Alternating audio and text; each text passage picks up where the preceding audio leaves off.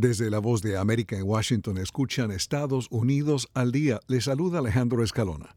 El secretario de Estado de Estados Unidos, Anthony Blinken, se encuentra este viernes en el Oriente Medio, continuando con la intensa diplomacia de Washington sobre la guerra de Israel y Hamas, mientras crece el temor de que el conflicto se extienda. El viaje de Blinken es el cuarto a la región desde el ataque de Hamas a Israel el 7 de octubre e incluye visitas a Israel, Cisjordania, Turquía, Grecia, Jordania, Qatar, Emiratos Árabes Unidos, Arabia Saudita y Egipto.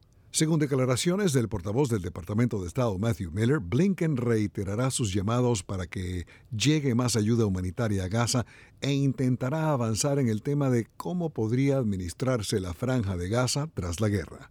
El jefe de la diplomacia estadounidense viaja con el temor a una escalada regional del conflicto tras el ataque con dron que esta semana cobró la vida de un dirigente de Hamas en Beirut. El viernes, el presidente de Estados Unidos, Joe Biden, dio declaraciones en el marco del tercer aniversario del asalto al Capitolio por parte de simpatizantes del expresidente Donald Trump. El ataque tuvo lugar el 6 de enero de 2021 y el discurso de Biden se produce en un año de elecciones presidenciales que algunos expertos suponen podría convertirse en una revancha de Trump, favorito para llevarse la nominación presidencial republicana. Las elecciones presidenciales en Estados Unidos tendrán lugar en noviembre.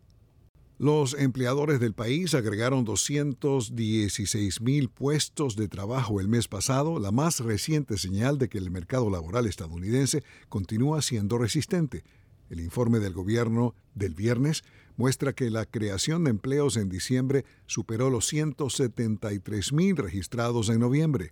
La tasa de desempleo se mantuvo sin cambios en 3,7% el vigésimo tercer mes consecutivo en el que el desempleo ha estado por debajo del 4%. Entre tanto, la bolsa de valores en Nueva York se mantuvo estable el viernes gracias al aumento de los rendimientos tras conocerse los sólidos datos de empleo.